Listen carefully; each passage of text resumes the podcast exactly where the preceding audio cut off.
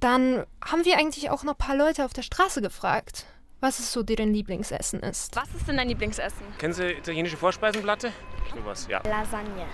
So Schweinefleisch und dann Sauerkraut ist unser liebstes Essen im Winter. Also ich denke, mein Lieblingsessen sind, ich glaube, Käsespätzle.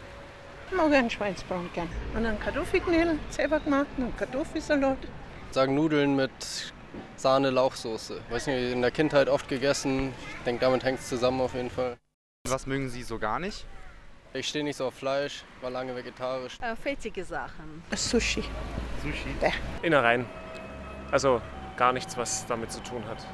Also überhaupt nicht mag ich Linseneintopf.